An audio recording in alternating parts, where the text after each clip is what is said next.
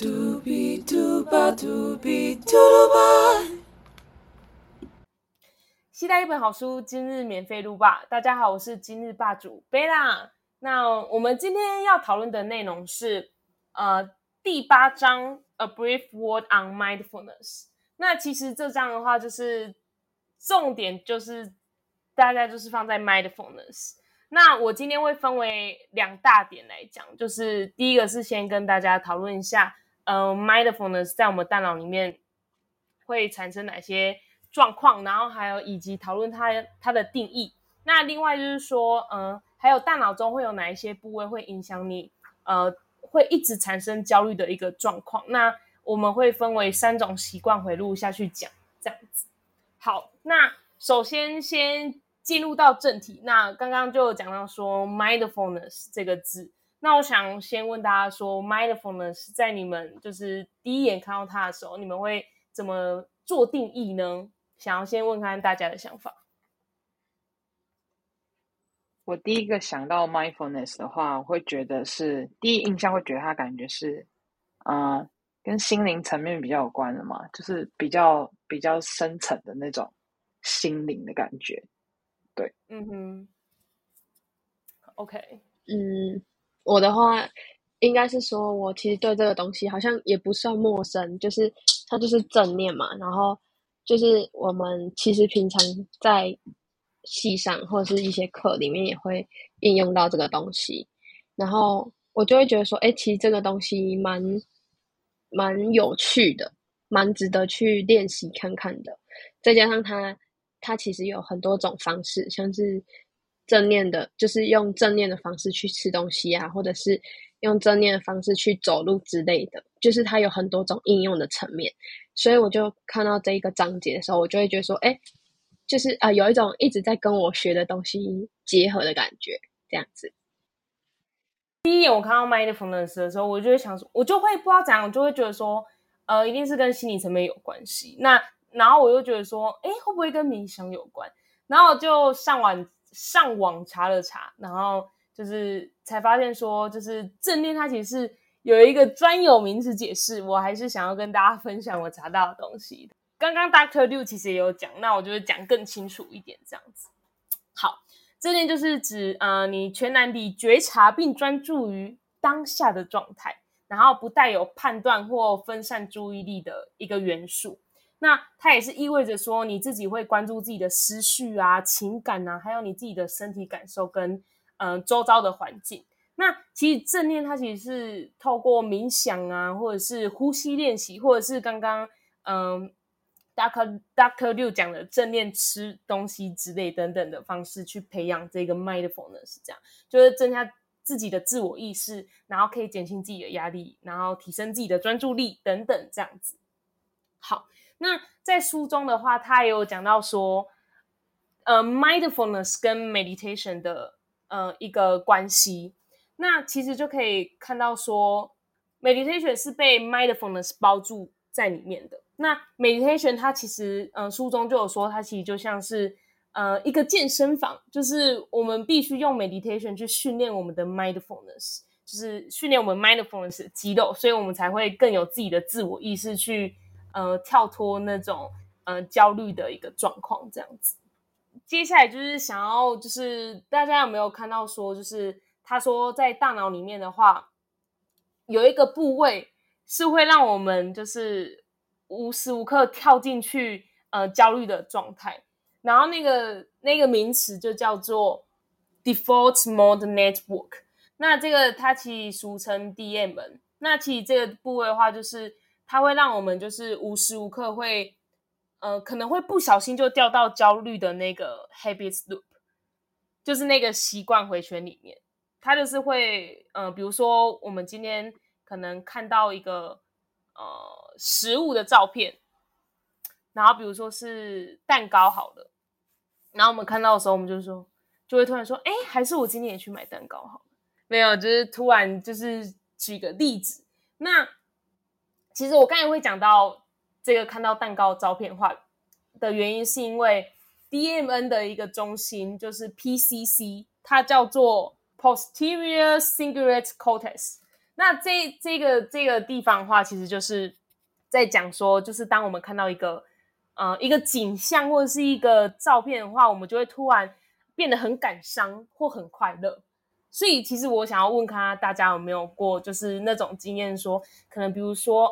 呃看到一个照片，或是在 IG 滑到一个东西，然后突然感到很感伤啊，或者是很快乐，或是有很多的心得突然跑出来这样。所以，想要请大家分享一个好的经验跟一个坏的经验，跟民众分享这样子。我想分享，但我觉得我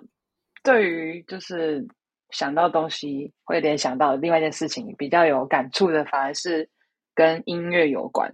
就是像是对我我跟家人来讲说，可能每次出去玩的时候，你如果出去玩在车上，一定会播音乐嘛。然后我觉得，就是因为我们每次出去的时候，可能就会哦想说哦，那我们就挑一张专辑然后播，然后我们就会那整路就可能那次出去玩，可能玩个三四天。然后都是那张专辑在播，然后呢，那可能出去玩的回忆通常都是很美好嘛，所以我们我们家通常就是在那之后再回忆起，比如说再再次听到那首歌，或是再听到那张专辑的时候，我们就是马上就会去联想到说那时候发生的事情，就想说哦，就你听到那首歌的时候，就会就会有一种你在出去玩的感觉，就会嗯感觉特别好，然后是呃是会觉得是开心的这样，对，没错。那我觉得，我觉得这个也可以，就是套用在就是比较不好的回忆上。我觉得也也会有可能，因为我觉得歌曲是一种就是很能够带出你情绪的一个叫做要讲力气嘛，就是一个一个类似那种就是助力的感觉。对，它就是就是它会就可能原本没有这么多感情，可能就是听到音乐之后，加上那一个音乐曾经。在的那个时空，我觉得更容易带出你的情绪，这样对，所以我觉得音乐是一个很容易带出情绪的东西，很棒。我的话应该是那种，应该是说，我觉得我是一个念旧的人，就是我有时候会喜欢留那种票根啊之类的，然后就不管是跟谁，跟自己去，呃，自己一个人去看电影的那种票根，可能我也会喜欢留着。然后我有时候看到那个票根啊，或者是。看到那个 IG 之前发的贴文之类的，然后就会觉得说，哦，之前的那个生活怎么过得那么开心的感觉，然后有时候就会有点触景伤情，然后就会想说，他未免也太怨叹，就是太寻万谈嘛呢，这样子，这个就是 有点回想到之前好的事情，然后自己就开始在那边 emo 这样子，对，然后啊。有时候去外面玩的时候，就不管是在哪个县市这样子，然后可能就会看到某一些店或者是一些路是我有印象，然后或者是人家在说，哎，我什么时候要去哪一国玩这样子，然后可能就会想到说，哦，之前我们有去过哪里哪里这样子，然后那个路啊，我们走过啊，那间店我们吃过这样，然后就觉得说，嗯，还蛮不错的，就是那个感觉蛮不错的，嗯。OK，好，就是听完大家分享。我觉得我是，我是自己就是可能，比如说有一天在打扫家里，然后我就突然看到抽屉，大家写给我的一些毕业卡片，然后我就会突然间就是全部把它拿出来，然后一一的看大家对我的一些评语啊什么之类的，然后看完的时候。还不够，我就又把毕业纪念册拿出来，然后看看大家，然后因为毕业纪念册也会让人家签名什么的，或者是有人会写一些话在里面，然后就又从头看到尾，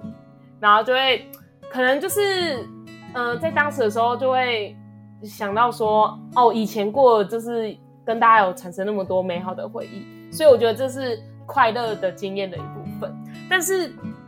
在高中的时候也会有不快乐的事情。所以可能就是看到某一些人的时候，就会突然想到一些比较不愉快的事情，但就是可能就会造成说我那一天就会